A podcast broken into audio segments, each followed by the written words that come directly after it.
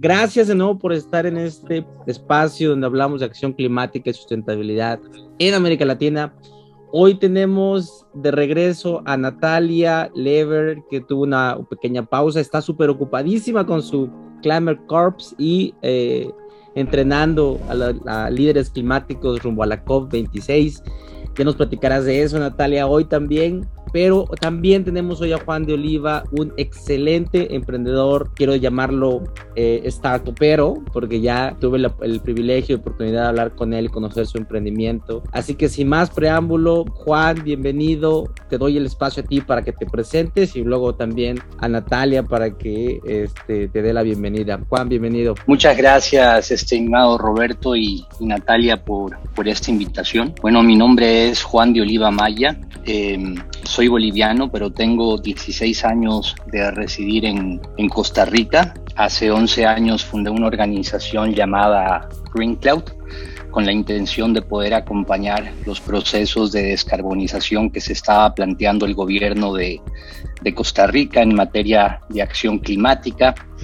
Y bueno, eh, actualmente desde, desde el lado pragmático estamos apoyando organizaciones en 22 países a reducir sus emisiones de gases de efecto invernadero, implementando un sistema de gestión que está sustentado en ciencia y tecnología, a fin de que no todo lo que escuchemos en materia de cambio climático sea negativo, sino que también ya podamos comenzar a ver cuáles son esas acciones positivas que está haciendo el entorno económico, eh, desde nuestro caso principalmente enfocados en América Latina. Así que así los saludo, estimado Roberto y Natalia. Gracias Juan, bienvenido nuevamente, feliz de poder tenerte con nosotros, sobre todo por tu gran experiencia. Yo creo que fuiste muy, muy básico tu presentación, ya le pasaremos el enlace a todos los que nos escuchan para que te conozcan más a detalle y las cosas maravillosas que estás haciendo.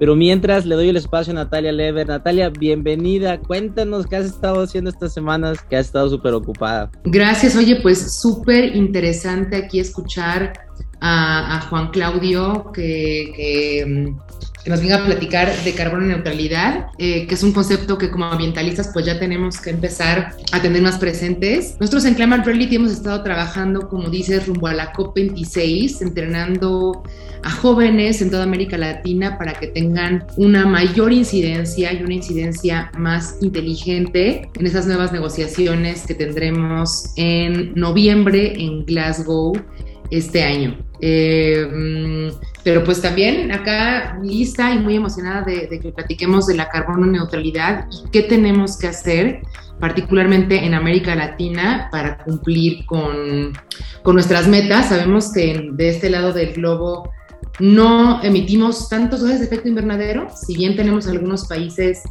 eh, que, que sí somos emisores importantes como México, nuestro papel es más bien proteger nuestros ecosistemas y ayudar a que el mundo alcance esa carbono neutralidad a través de los eh, de nuestros sumideros de carbono.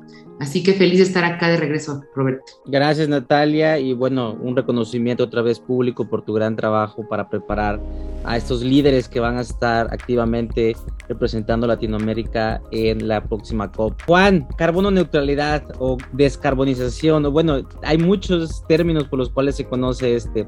Lo voy a tratar de vincular un poco en cuanto a eh, estas charlas que estamos teniendo en torno al reporte IPCC, así que déjame eh, hacerte la siguiente pregunta dividida en dos. Primero, ¿cómo tú podrías explicar qué es descarbonización o, esta, o, la neutralidad de carbono, la carbono neutralidad, perdón? Y eh, también, ¿cómo eh, has visto, el, de acuerdo al último reporte del IPCC, este, esta relevancia en este tema? ¿Se ha puesto más, quiero llamarlo de moda, o más bien relevante, o le han puesto más énfasis a este, a este tema en el último, en el último informe y qué efectos ha tenido también en la industria, sobre todo en, la, en el sector privado donde, donde, donde tú estás trabajando más activamente. Gracias, Roberto.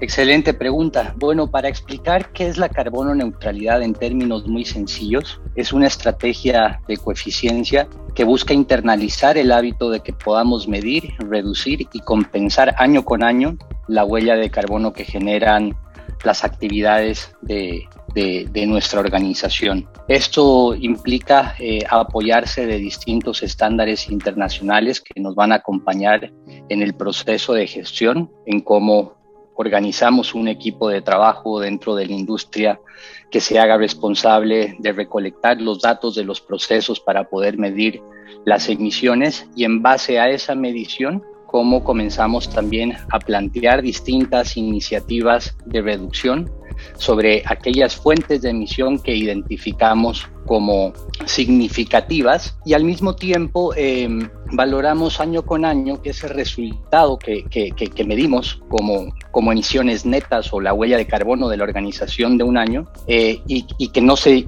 puede reducir a través de, más acciones de reducción, la logramos compensar con un equivalente ¿no? de, algunos créditos de carbono que expresan eh, de forma simple proyectos que están fuera de la organización, pero que demuestran tener la capacidad de absorber un equivalente de ese dióxido de carbono equivalente que hemos emitido nosotros como organización, por ejemplo, a través de la preservación de un área de bosque, o bien pueden ser créditos de carbono que provienen de proyectos específicos de energías renovables, todos dentro del marco de los esquemas de compensación reconocidos actualmente en el mercado internacional. Eso es eh, básicamente la, la carbono neutralidad, medir, reducir y compensar año con año la huella de carbono de una organización o de cualquier actividad económica. Eh, siento que el, el, el, informe del IPCC viene a confirmar lo que para muchos ya era una realidad desde hace mucho tiempo. Costa Rica es un país que,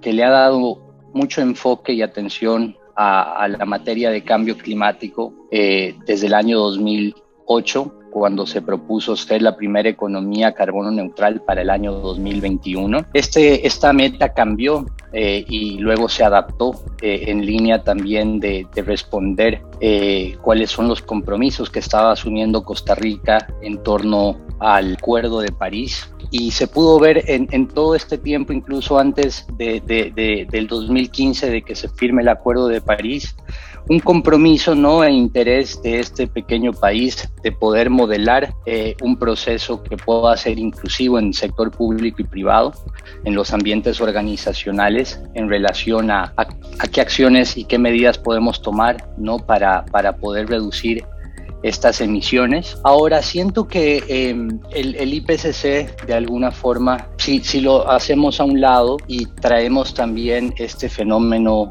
pandémico que estamos viviendo en el mundo, hay que rescatar que esto también ha despertado mucha conciencia en los entornos empresariales ante cualquier fenómeno externo ¿no? que pueda eh, poner en riesgo la estabilidad y el desempeño habitual de una organización. Antes del informe del IPCC ya se había despertado un mayor interés por parte de las organizaciones líderes, las, las, las industrias de, de de distintos países del mundo empezaron a plantearse las famosas metas net zero, ¿no? De cero emisiones a distintos plazos. Esta cifra creció exponencialmente según datos de Bloomberg, de haber como 14 grandes industrias en el mundo que se habían planteado una meta net zero, ahora hay más de 150. Entonces eso confirma eh, la necesidad ¿no? Y por otro lado también el interés de comenzar a abordar con mayor energía, ¿no? Con mayor fuerza toda esta materia de cómo mitigamos las causas que agravan el cambio climático, ¿no?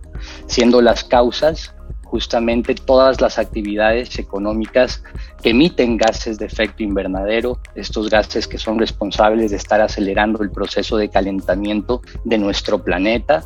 Sin embargo, este tipo de acción no necesariamente no eh, gestiona lo que es mitigar los efectos del cambio climático, donde ya entramos nosotros en un escenario de cómo logramos nosotros como humanidad, como sociedades, como, como organizaciones, ¿no? También adaptarnos para que los golpes que pueda tener el cambio climático sobre nuestras actividades también puedan ser de alguna forma reducidas. Siento que eh, eh, en conclusión, ¿no? El, el IPCC ha venido simplemente a darle más fuerza a un despertar de conciencia que se ha dado de forma orgánica a raíz de la pandemia en los entornos empresariales. Incluso estoy observando cómo muchos más bancos multilaterales que que, ayudan con el desarrollo de nuestra región. También están más anuentes ¿no? a comenzar a gestionar más fondos para que esta lucha pueda ser totalmente evidenciable y, que pueda comenzar desde ya.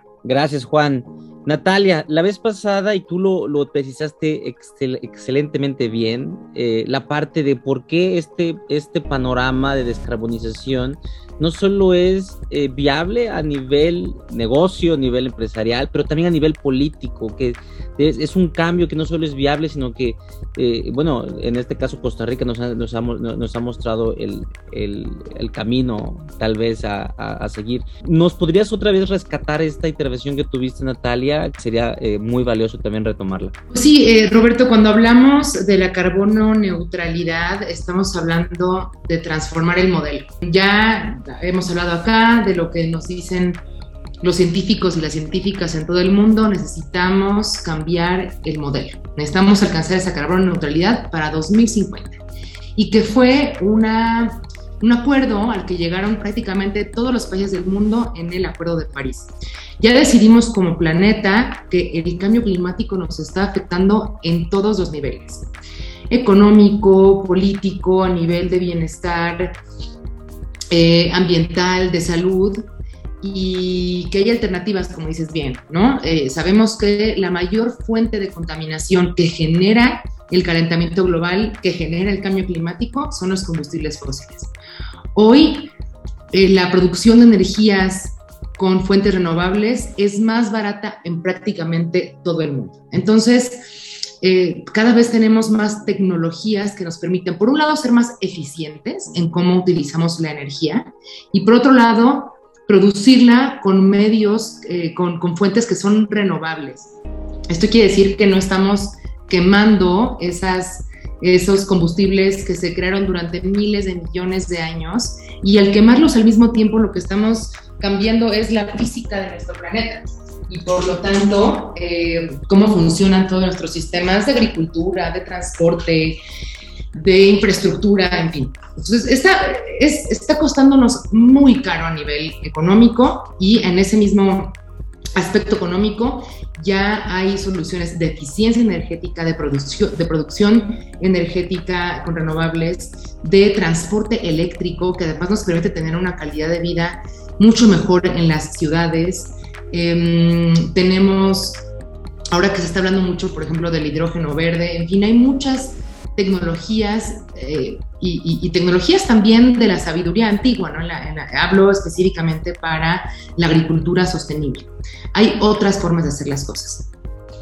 Eh, pero, pero también, Roberto, saber, bueno, y, y, esta pandemia lo que nos hizo reflexionar todavía más es qué tan desiguales son los sistemas en los que vivimos. Eh, hoy vemos que países en donde hay poco acceso a los sistemas de salud es en donde tenemos eh, una, pues una emergencia de, de derechos humanos más importante por la pandemia. Bueno, tenemos que entender que no puede haber justicia social si no hay justicia ambiental, porque todos los recursos que requerimos para estar vivos vienen de los ecosistemas. Eh, entonces, bueno, ya hablamos de la economía, ya hablamos de la justicia y políticamente las nuevas generaciones, yo creo que nos vamos a encontrar a muy pocas personas de menos de 20 años, de menos de 25 años, que no estén exigiendo o que no quieran ver un cambio radical para proteger el medio ambiente. Porque esas personas y todavía las personas más jóvenes saben lo que significa para sus vidas y su futuro que hoy no hagamos todo lo que está en nuestras manos para alcanzar esa carbono neutralidad para 2050. Porque Roberto, si no la alcanzamos, eso quiere decir que las personas jóvenes se van, bueno, y ya nosotros también en unos años, nos vamos a enfrentar a más enfermedades pandémicas, a más crisis de refugiados climáticos, como ya lo hemos visto en Medio Oriente, en África, que se está quedando sin agua, en América Central. Em, y, y, también cada vez más dentro de los países en donde no se invierta en eficiencia energética particularmente y en eficiencia también del transporte, pues nos haremos países menos competitivos, con empleos menos competitivos y con una necesidad eh, de, bienestar cada vez mayor, a nivel económico, pero también a nivel medioambiental. Lo vemos, por ejemplo, en las grandes ciudades con la contaminación atmosférica, con la, con la contaminación del aire. Esa misma contaminación que daña nuestro sistema respiratorio es la misma que está calentando el planeta. Así que por donde lo veamos, tomar el camino que hoy todavía tenemos la posibilidad de tomar el camino de un futuro más limpio, en unos años ya no tendremos la misma posibilidad que tenemos hoy. Tenemos que actuar de manera urgente. Si no la tomamos, pues va a haber una crisis política muy importante. Imagínate, que lo hemos visto con todas las crisis este, económicas que han sucedido en los últimos años. ¿no? Nuestra generación nos ha tocado ver por lo menos, eh, por lo menos una muy grande en, en 2008.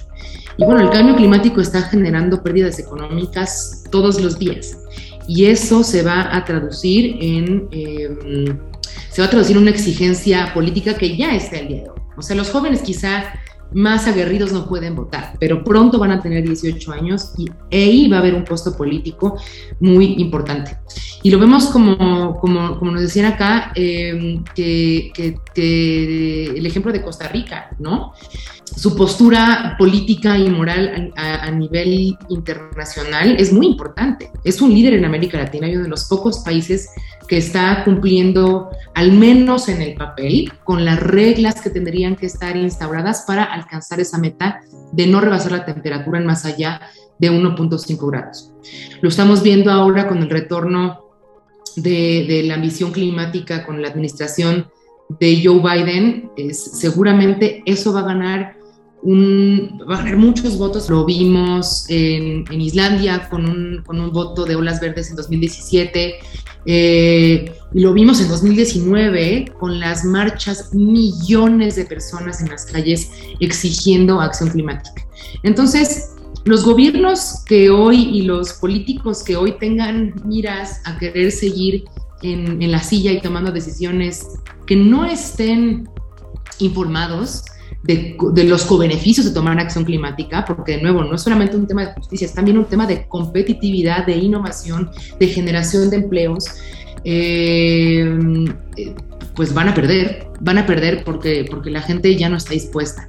Y lo mismo sucede también con las empresas, ¿no? Eh, vemos cada vez más cómo hay inversiones hacia el emprendimiento de impacto y a los consumidores y las consumidoras informándose mejor, exigiendo mayor transparencia y exigiendo productos y servicios que sean más responsables con el medio ambiente. No estamos donde, deberíamos estar, ¿no? Este, la exigencia debe ser mayor y debe de ser más generalizada, pero los movimientos toman tiempo y, estamos viendo que el movimiento ambiental está creciendo con fuerza y, que la, alternativa la tenemos ahí y, y si no la tomamos, de nuevo, no solamente van a sufrir, vamos a sufrir las personas de todo el mundo, sino también los políticos y las empresas que nos estén adaptando.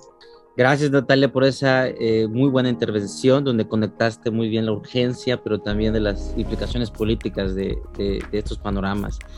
Yo creo que un pilar fundamental de esta estrategia de descarbonización es esta parte de compensación. Ustedes ambos lo, lo, lo han mencionado compensación. Eh, me gustaría abordar la siguiente pregunta eh, tocando el tema de compensación. No solo eh, encontrar una de las mejores estrategias de compensación, porque creo es la manera más inmediata de poder reducir las emisiones, compensando um, aquellas actividades económicas que generen demasiadas emisiones, sino también saber cuáles son los riesgos de estas compensaciones. Y déjenme eh, compartirles una, un ejemplo muy claro en mi, en mi experiencia personal. Eh, las primeras empresas que yo vi eh, que eh, daban esa opción de compensar las emisiones fueron eh, las líneas de autobuses, sobre todo en Europa Central, y también las aerolíneas. Y básicamente cuando tú hacías una compra, te daban la opción de agregar eh, una compensación de 1, 2 euros, 3 euros, bueno, es en autobuses y en aerolíneas, bueno, comprar eh, también eh, esa compensación de emisiones para que ellos se encargaran de poder donar ese dinero a aquellas iniciativas verdes que normalmente iban al sur global donde existen los pulmones de la Tierra, ¿no? Ahora, ¿hasta qué punto este nivel de compensación está también alentando el, este, la eficiencia energética eh, creo que Juan tú debes saber esto, la eficiencia energética o la transformación a la sustentabilidad que deberían estar haciendo las empresas, o también si este producto ha, ha ayudado bastante bien. Y también lo digo porque hay muchas críticas al, al, famoso producto de carbon offsetting, que básicamente es las empresas han encontrado una manera de seguir contaminando y emitiendo mientras donan a proyectos eh, ecológicos o, ambientales alrededor del mundo, lo cual, bueno, en, teoría no resuelve gran problema, ¿no? Entonces, ¿qué, qué opinas tú, Juan, eh, de esto? ¿Cuáles son tus impresiones, lógicamente, tu, visión de, de experto? Gracias, Roberto.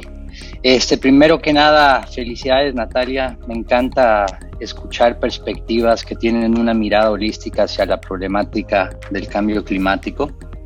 No es muy común eh, y, de verdad que, que, lo aplaudo. Hay que tener esta mirada holística hacia este problema y entender ¿no? que de fondo pues eh, todos los actores están conectados, tanto al, al retroalimentar el problema o plantear soluciones.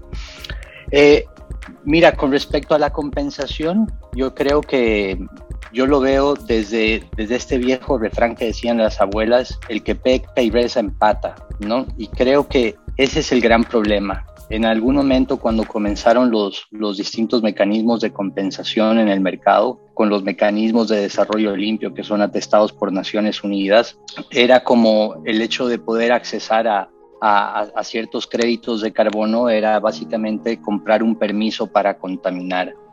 Y siento que el, enfoque del Acuerdo de París no va por esa dirección, porque el compensar no necesariamente atiende el problema de fondo o de, o de raíz, ¿no? Es, es una solución intermedia a medida que también el entorno económico nos, nos va demostrando tener la capacidad de poder satisfacer eh, tecnológicamente ciertos procesos, asegurándonos un menor impacto ambiental, ¿no?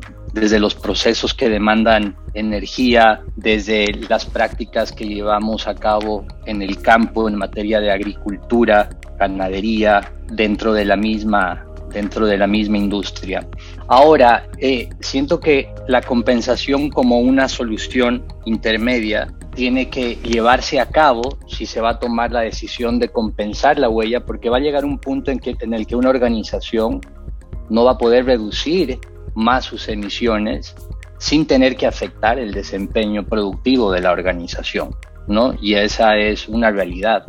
Entonces, el, el enfoque tiene que estar siempre hacia reducir pero finalmente pues intenta no compensar esa huella residual cuando vos veas que ya no puedes hacer más acciones de reducción internamente. Ahora, eh, en los últimos años han aparecido un montón de plataformas, ¿no? Bajo los esquemas voluntarios que no te ofrecen trazabilidad, que no te ofrecen la permanencia de estos proyectos donde supuestamente se está llevando a cabo una reducción de emisiones y que genera ciertos créditos. Entonces, esto ha generado también mucha confusión por parte de, las organizaciones que quieren hacer una compensación de forma correcta.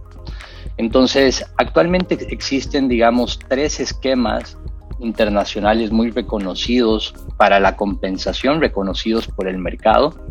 Quizás el más antiguo de ellos es el de los mecanismos de desarrollo limpio, pero por aparte también tenemos los famosos proyectos de, de, de Berra, ¿no? que básicamente cumplen con un estándar que se conoce como el VCS, el Verified Carbon Standard, eh, el cual se puede aplicar ¿no? para proyectos eh, de distinta naturaleza, ¿no? proyectos de eficiencia energética, proyectos que atienden una, un menor impacto en el, en, el, en el uso del suelo, acciones muy puntuales en la industria.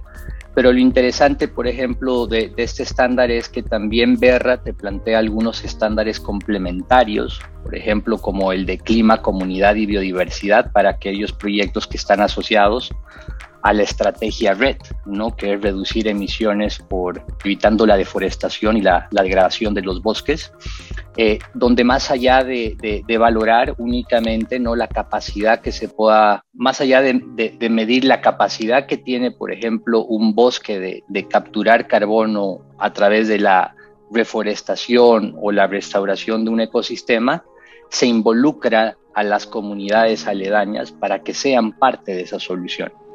Entonces, eh, aquellos proyectos de compensación que te demuestran tener un triple impacto, es decir, más allá de reducir emisiones, que son inclusivos con comunidades que, que, han sido marginadas eh, en, muchos sentidos por esas zonas, creo que le da un valor adicional a ese tipo de proyectos. Y el otro es, eh, esquema de compensación, ¿no? Están los proyectos Gold Standard, ¿no? Que, que también se someten a, rigurosos procesos de, evaluación y de verificación externa. El único detalle es que usualmente son proyectos que, generan muy pocos créditos de carbono, entonces no suelen ser tan transitados por las grandes industrias.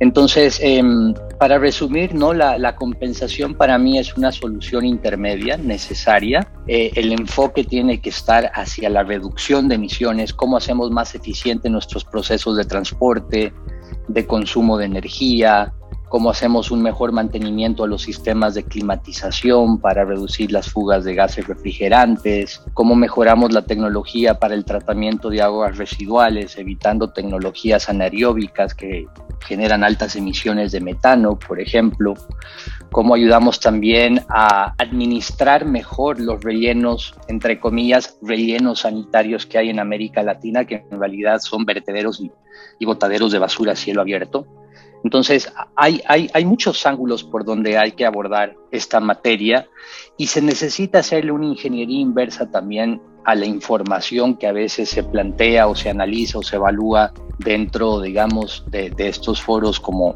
como la COP, para que también los países puedan regresar y puedan ver, ok, si yo quiero, necesitamos reducir ¿no? el 10% de nuestro consumo de energía, ¿qué vamos a priorizar? La energía consumida por la industria, el sistema de transporte, la energía que se consume en las viviendas, porque también la electromovilidad, por ejemplo, en la India, un país que consume mucho carbón para producir energía eléctrica, posiblemente el recargar tu batería vaya a contaminar indirectamente más que, el, que un auto a gasolina, no justamente por esa dependencia que hay todavía hacia, hacia combustibles fósiles en, materia de generación de energía. Entonces, la electromovilidad es funcional a medida de que también las matrices energéticas en nuestros países se van haciendo más limpias, ¿no? Eh, y el desempeño que puede tener en términos de reducción de emisiones la electromovilidad en realidad cambia de país en país justamente por eso, porque la matriz energética es diferente en cada país. Los países que tienen más energías renovables por cada kilovatio de energía no que se consume siempre nos van a nos va a dar una menor contaminación versus aquellos que dependen más de los combustibles fósiles. Entonces, em, eso podría compartir, estimado Roberto, en relación a la compensación, pero también el abordaje que debería tener eh, ya en lo pragmático esta materia de, reducción de emisiones. Gracias Juan, buenísima intervención. Eh, estamos tomando muchos apuntes, he aprendido mucho. Natalia, tus opiniones acerca de, este, esta estrategia de, compensación, ¿es necesaria? Eh, ¿Cómo la has visto tú? y bueno, si crees que puede tener efectos también negativos en, en un mediano o largo plazo. Pues creo que como dice Juan, es necesaria, ¿no? Si estamos hablando de que tenemos que cambiar el modelo, quiere decir que es una transición. No podemos cambiarlo de un día a otro porque entonces también estaríamos afectando eh, a, pues a muchos trabajadores, a muchos aspectos de nuestra vida pública y privada. Entonces, claro, la compensación es necesaria eh, principalmente porque manda un mensaje al mercado que es contaminar tiene un costo. Tanto la compensación como los impuestos al carbono, lo que es es eso, un precio a la contaminación. Contaminar no sale gratis, porque si bien el producto o servicio que yo estoy generando no lo pago como empresa, nadie paga, tampoco lo pago como consumidor, lo estoy pagando como ciudadano del mundo. A la hora que tenemos olas de calor, sequías profundas que no, hemos, que no hemos visto en cientos de años, huracanes, etc. En algún punto se paga. Este, y si no se paga a la hora de que se está produciendo, entonces se paga muy caro, se paga con vidas humanas y con el bienestar de las comunidades. Entonces, claro, hay que ponerle un precio a la contaminación, pero esto es simplemente para ayudar a esa transición y acelerarla. Eh, pero la transición eventualmente tiene que llegar a un punto de las cero, de las cero emisiones, ¿no? Que ya no tengamos que estar compensando tanto nuestras emisiones, sino más bien reducirlas, como dice Juan. Sí, hay que pasar por ponerle un costo para que las empresas y los países en desarrollo tengan de dónde financiar esa transición, ¿no? Si estamos, si estamos en donde estamos hoy, si las farmacéuticas son lo que son, las empresas de automóviles son lo que son, es porque ha habido una inversión de Estado, una inversión en publicidad y un crecimiento en, eh, en la masa de consumidores alrededor del mundo. Bueno, tenemos que hacer lo mismo, pero poner el dinero a servir a otras cosas. ¿no? A la regeneración de ecosistemas, bueno, lo que ya hemos dicho acá, la transición energética, la movilidad inteligente. Eh, así que sí, se necesita, pero eh, uno, no es la única solución y, dos, lo que nos platicaba Juan, tiene que ser homologado. ¿No? Si va a haber un, si va a haber un precio a esa contaminación, si vamos a tener esas, eh, esas compensaciones homologadas en todo el mundo, tenemos que ser transparentes, ¿no? Porque qué tal si yo te digo, Roberto, que estoy disminuyendo en 500 toneladas de CO2? ¿Quién lo revisa? ¿Quién va a asegurarse de que las empresas y los países y quien sea que esté reportando que se disminuyeron X número de, o que se sacaron de la atmósfera X número de toneladas de CO2 equivalente, es real. Y ese ha sido el punto más importante en, en la lucha que hemos tenido para asegurar un financiamiento fluido, eficiente, suficiente para, para, esta transición hacia la revolución sostenible y que se va ahora a platicar en esta COP26, en esta conferencia de las partes número, número 26 de la, de la Convención Marco de Naciones Unidas sobre Cambio Climático. Así que eh, eh, sí, importante ponerle un precio, pero no podemos depender solo de eso. Tenemos que cambiar el modelo. Tenemos que eventualmente decir, bueno, en los siguientes cinco años vamos a compensar, pero en los siguientes 20 años vamos a innovar para que para la, manera en la que estamos produciendo, consumiendo, repartiendo y desechando no genere emisiones, porque Roberto nos está costando muy caro. Y de nuevo, pronto, muy pronto, nos vamos a, vamos a tener cada vez menos opciones. Hoy las tenemos a la mano. Hoy la tecnología que existe es suficiente para virar para no rebasar muchos de los, eh, de los límites planetarios que estamos a punto de rebasar. Eh, pero si no tomamos esta acción rápida y si no, si no tenemos el capital para invertir hoy en esa transición, no lo vamos a lograr. Pero para eso sirven eh, las, las, compensaciones, no para, no, no, para que nos sentemos en nuestros laureles y pensemos que es la única solución, no, es para hacerlo hoy y que financie la transición hacia, hacia otra manera de, de, vivir en, en, general, ¿no? O sea, de trabajar, de producir, de consumir, incluso de pensar. hacia donde tenemos que ir es, muy distinto al modelo capitalista este, que tenemos el día de hoy de, de economía lineal, ¿no? Gracias, Natalia. Tú lo has dicho bien, Natalia, financiar el cambio, financiar la transición. Creo que es un tema también que podemos eh, interconectar con este tema de descarbonización, porque vaya, eh, eh, voy a retomar un poco una, una propuesta de una charla muy interesante del mini, exministro de Finanzas de Colombia, Mauricio Cárdenas, que actualmente enseña, investiga en la Universidad de Columbia. Propone una, una alianza regional latinoamericana en la cual se ofrezca al mundo básicamente eh, servicios de compensación o más bien una inversión al desarrollo y transición energética que se base en servicios ambientales. Eh, me imagino que él se refiere mucho más allá de, temas de compensación, pero básicamente está planteando un escenario donde se, donde se puede financiar la transición energética de una manera más estructurada, pero también de una manera con mayor soporte político a nivel regional. Diciendo esto, me, gustaría escuchar eh, sus opiniones, eh, sobre todo tú, Juan, que trabajas en, la iniciativa privada y, y ves mucho tecnología. ¿Qué tan relevante ves que la economía latinoamericana pueda transformarse en esta visión que tiene el exministro de convertirnos en unos prestadores de servicios ambientales y ecológicos de eh, tanto de cuidado y restauración y los, los pulmones del planeta a través de esta, este financiamiento que tendríamos, tendríamos que recibir por cuidar nuestro, nuestro medio ambiente. ¿Lo, lo ves, lo, lo, ves como una visión de, de, economía latinoamericana? ¿Es algo muy utópico, algo muy lejano? ¿O ya está pasando y, y bueno, hay una economía creciente por ahí? ¿Cómo, cómo lo ves tú, Juan?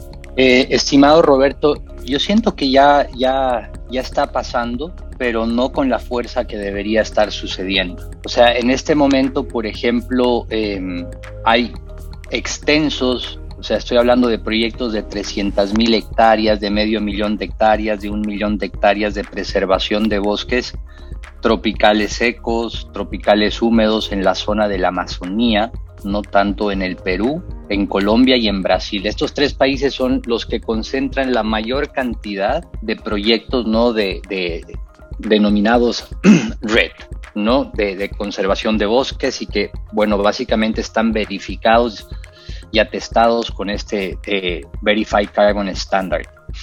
Hay un enorme potencial en este sentido. El detalle es que yo siento que todavía el entorno político no lo está percibiendo como una oportunidad cuando realmente lo es. El gran detalle es que nosotros venimos de, de un modelo paradigmático donde nosotros no hemos aprendido y no nos han enseñado a cómo valorar económicamente los servicios ambientales que podemos obtener de un patrimonio natural, el agua que consumimos, el aire que respiramos, porque todavía sigue siendo algo sumamente abstracto, ¿no? Para, para muchos todavía el tema de cambio climático y las soluciones, incluso la misma medición sigue siendo abstracta, ¿no? Porque si vos entras a la mente de la persona común y le hablas de una tonelada de CO2, es muy difícil dimensionar esto, ¿no? Entonces, eh, creo que hay una oportunidad latente. De hecho, yo hace poco comenzaba a apoyar a, a distintas organizaciones en, mi país, en Bolivia, para crear un proyecto de conservación de más de un millón de hectáreas con este enfoque ¿no? de hacer alianzas público-privadas para, cumplir justamente este, este objetivo. Sin embargo, creo que eh, es importante rescatar o recalcar que actualmente, digamos, de todos los fondos que se están gestionando para el clima, menos del 3% son destinados a la preservación, digamos, de nuestros ecosistemas que ya actúan como grandes sumideros de carbón. Y, por ejemplo, algo de lo que no se ha hablado mucho, ¿no? Es que poquito antes de que comience la pandemia, en el año 2019, se han incendiado en el mundo 30 millones de hectáreas de bosques siberianos, de tundra y bosques en Alaska, de bosques chiquitanos, en el Paraguay, en Bolivia, en Brasil, de bosques amazónicos, de bosques australianos. Entonces, a medida que nosotros vayamos reduciendo también la cobertura boscosa que hay en el mundo, el planeta se va a calentar. ¿Por qué? Porque los ecosistemas eh, naturales, la biomasa boscosa, es un regulador de nuestra temperatura y de hecho incide directamente, ¿no? Sobre los niveles de precipitación en distintas partes del mundo. Es decir, lo que sudan las plantas y los árboles en un bosque influye directamente sobre una proporción significativa de las lluvias que recibimos en cada país. El gran detalle es que con el aumento que estamos observando de la temperatura en los últimos años, el mínimo fuego que aparezca ya provoca un gran incendio. Y estos incendios están provocando, por ejemplo, al mismo tiempo, como que microcambios climáticos en, sitios específicos, ¿no? Donde ya hay producción agrícola o hay producción ganadera, ¿no? Y o, o, o ves que de pronto la lluvia que usualmente caía en seis meses está cayendo en dos meses en la misma cantidad, provocando inundaciones inesperadas o te aparece simplemente una sequía extrema, ¿no? Entonces ya estamos comenzando a ver los efectos económicos, dicho de otra forma, del, del cambio climático. Entonces, tenemos que direccionar más recursos en la lucha contra el cambio climático hacia la preservación de los ecosistemas naturales que actualmente no ya actúan como sumideros de carbón. Existe un potencial de casi un billón de hectáreas en el mundo que pueden ser restauradas para bosque. El detalle es que hay que buscar un balance entre producción y el equilibrio dinámico que requieren los ecosistemas. Y ya para cerrar te voy a dar un ejemplo muy sencillo de esto. En la agricultura, yo mi formación base es ingeniero agrónomo. Por ejemplo, cuando aparece una plaga en un cultivo de maíz, solo para el hombre esa plaga es un problema. Del otro lado, es el planeta tratando de restablecer el equilibrio perdido porque antes de que haya el maíz había un bosque y habían muchas especies interactuando. Entonces desaparece el equilibrio y la plaga viene a restaurar el equilibrio. Pero nosotros comenzamos a pelear contra las plagas y echamos un veneno o hacemos un transgénico, pero al final la naturaleza es más fuerte y es por eso que hemos visto que de pronto se viene una plaga que mata bananales o, palma africana en distintos países del mundo en millones de hectáreas. Tenemos que entender de que estamos en una batalla continua contra la naturaleza funcional de este planeta y si no cesa eso, posiblemente el desequilibrio no va a abrir un espacio para que se pueda dar un, mayor fenómeno de zoonosis. La zoonosis es cuando eh, algún microorganismo o algún patógeno ¿no? que antes solo afectaba a, una especie de animales, ahora le, le, afecta a otro tipo de especies o le afecta al hombre. Entonces, detrás de esta lucha contra el cambio climático, detrás de este financiamiento que puede generar oportunidades económicas para los países. El enfoque es cómo nosotros conservamos el patrimonio natural que tenemos y lo comenzamos a rescatar. Tenemos que entender que sin biodiversidad, porque no se trata de sembrar una especie de árbol que acumule mucho carbono, es cómo nosotros imitamos a la naturaleza para que esto pueda ser sostenible y que más bien una solución no se convierta en un problema, ¿no? Porque no se puede sembrar un millón de árboles de golpe, eso va a tener un va a provocar un desequilibrio en el ecosistema. Entonces hay que tener una planificación estratégica, son tiempos donde los profesionales no pueden trabajar de forma independiente, ya no es los ingenieros civiles por un lado, los agrónomos por otro, los informáticos por otro, sino que ahora para atender creo que estos grandes desafíos que atraviesa la humanidad, necesitamos hacer un pool de profesionales y que cada quien pueda aportar con lo que puede para que así rápidamente identificamos dónde están las oportunidades y los cambios tecnológicos que necesitamos para que estos financiamientos que puedan venir y traer oportunidades también vayan acompañados, como dice Natalia, de un cambio en el modelo, pero que se lo pueda ver, que se le pueda dar seguimiento a medida que también cada país va adoptando sus sistemas de medición, reporte y verificación para asegurar que estos proyectos, ¿no? O esta reducción de emisiones que hace una empresa o que hace un país realmente es demostrable y trazable. Y ahí el gran desafío. Gracias Juan, gracias por esa última intervención. Natalia, dejo el espacio abierto en caso de que quieras hacer una pregunta específica o quieras hacer las últimas intervención en esta ronda final. Gracias, Roberto. Pues, pues sí, creo que, creo que lo, lo apunta muy bien, Juan. Aquí en América Latina tenemos dos grandes retos para cumplir con esa misión que podríamos tener eh, como, como región para, para, ayudar al planeta a llegar a la meta de no rebasar la temperatura más allá de, de un límite que cambie por completo la manera en la que vivimos. Y uno tiene, tiene, que ver con las capacidades, ¿no? Ya nos contaba Juan, sí, hay ya muchos proyectos en la región que están midiendo su valor, no solamente de mitigación, sino también adaptativo y de, y de biodiversidad, pero es difícil. Es difícil decir cuánto dinero necesito para transitar hacia un modelo de energía eléctrica, por ejemplo. Es, es, muy difícil llegar a ese número y también medir, bueno, qué tanto contribuye este espacio de bosque a el ser humano. Entonces, necesitamos aumentar nuestras capacidades en la región y las capacidades de también las comunidades indígenas, que recordemos que son quienes tienen que son dueños de la mayor parte de la biodiversidad, no solamente de América Latina, sino de todo el mundo. Entonces, por un lado, pues más capacidad, porque estas son cosas bien complejas, ¿no? Ya, ya nos, nos viene a contar Juan, bueno, qué mecanismos ahí hay para asegurarse que algo está quitando o que está contaminando menos o que está sacando contaminación de la atmósfera. Esto que nos dice, bueno, saber medir, saber reportar y poder verificar que esos números son reales, son transparentes y cualquier persona que los vea va a estar de acuerdo. Nos falta mucha capacidad aquí en América Latina, porque, porque fondos e interés existe, por lo que ya dije, porque está costando muy caro a nivel global. El valor ecosistémico lo tenemos en América Latina, pero nos faltan capacidades. Eh, y la otra, pues es que muchos intereses creados, ¿no? Seguimos teniendo esta ideología de tener esperanza en que los combustibles fósiles van a aportar un valor económico, van a generar más empleo, cuando pues en realidad ya es una industria que no es competitiva, ¿no? Eh, la minería, en América Latina, bueno, el, el, problema más grande para la deforestación es la siembra de, de, los llamados commodities, ¿no? Como la soya y estas cosas, el, el, aceite de palma y estos productos que se utilizan como para un montón de cosas que todo mundo consume, como que también consumimos muy poco diverso, ¿no? Todos comemos las mismas especies y, en América Latina se están deforestando nuestros bosques para sembrar justamente como esas especies, ¿no?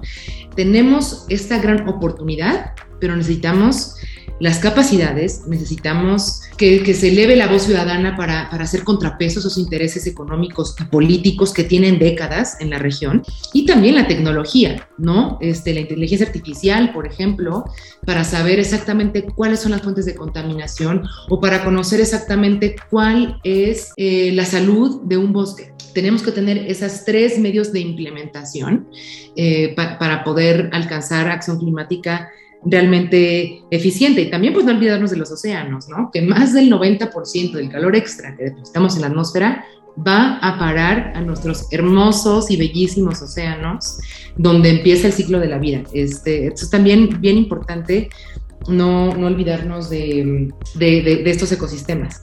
Así que, pues yo cerraría diciendo que tenemos una gran oportunidad en América Latina para hacer esta parte de la carbono neutralidad, que somos quien quien podemos quitar mucha de la contaminación que ya hemos venido poniendo en nuestra atmósfera por décadas, pero necesitamos estas cosas, ¿no? Capacidades y poder, y poder hacerle contrapeso a los intereses con un una exigencia ciudadana contundente, pero también informada, ¿no? Y, acá eh, muy interesante saber que existen empresas como la de Juan que ayudan a las empresas a entender cuál es su huella, cómo la pueden reducir al máximo de la manera más barata y más eficiente posible. Y lo que ya no puede reducir, entonces eso sí lo compensas. Eh, es una gran oportunidad que puede generar innovación, que puede generar muchos empleos, que puede generar mucho mayor bienestar en nuestra región. Sabemos que tenemos problemas de acceso al agua, de acceso a la alimentación, de acceso a vivienda eh, digna y la acción climática de esta manera nos puede ayudar a salir de muchos problemas que hoy no conectamos con el cambio climático, pero que tienen mucho que ver con el cambio climático. Así que repito lo que siempre digo en este espacio, la acción ciudadana, la información que cada uno de nosotros tengamos de cuál es el problema y cuál es la solución y a quién hay que exigírselo y cómo los podemos acompañar para que sea una realidad es fundamental. Así que agradezco muchísimo a Juan que nos haya acompañado el día de hoy. Trajiste información bien interesante, muy puntual. Que, que nos ayuda a la ciudadanía a entender mejor qué está pasando y más importante, cómo podemos ser parte de la solución. Gracias Natalie por ese cierre. Juan, únicamente me gustaría cerrar este episodio preguntando de cuál es esa recomendación que le quieres decir a todas esas personas involucradas en acción climática y bueno, se sienten inspirados también por tu, por tu, iniciativa y lógicamente por, por este conocimiento que has acumulado en los, en los años. Eh, gracias Roberto. Mira, soy consciente, ¿no? Como emprendedor de que la conciencia del consumidor fue un rol fundamental en este y quizás terminando con esta frase que, que a mí me impulsa todos los días y en la cual creo muchísimo, es uno enseña lo que sabe, pero contagia lo que vive. Entonces tenemos que comenzar a convertirnos en, en agentes de cambio que a través ya del ejemplo puedan enseñarles a otros cuál es el camino. Todavía hay un gran desafío de cómo llevarle al ciudadano en general eh, más información y más conocimiento sobre estos temas, pero el ciudadano debe entender que él a través de su consumo, de sus decisiones de consumo, puede transformar el mundo. Entonces son tiempos también para investigar un poco qué hay detrás de lo que están haciendo las empresas a las que transitamos todos los días cuando vamos a un supermercado y demás. ¿no? Entonces dejar ya de enseñar lo que sabemos y comenzar a contagiar lo bueno que se está haciendo en el mundo. Porque si vos miras la mayoría de comunicación que se hace en este tema, no te invita a la acción y te hace sentir culpable. Entonces, desde ahí hay que cambiar. Buenísimo, Juan. Gracias por ese cierre. Natalia, gracias por otra vez estar con nosotros. Siempre eh, muy valioso eh, tus comentarios. Juan, eh, también gracias nuevamente. Sin ustedes, la verdad es que esta muy bonito podcast que estamos armando quedaría en, en, el, en el olvido porque en realidad ya hemos recibido muy buenas calificaciones, tenemos buenos números también y eh, también varias personas que quieren unirse. Así que eh, chicos, que tengan una excelente tarde y bueno, Natalia, nos vemos la próxima semana. Nos vemos pronto. Gracias Juan. Un abrazo Roberto. Gracias Natalia, Roberto. Un abrazo y estamos aquí a la orden siempre para apoyar.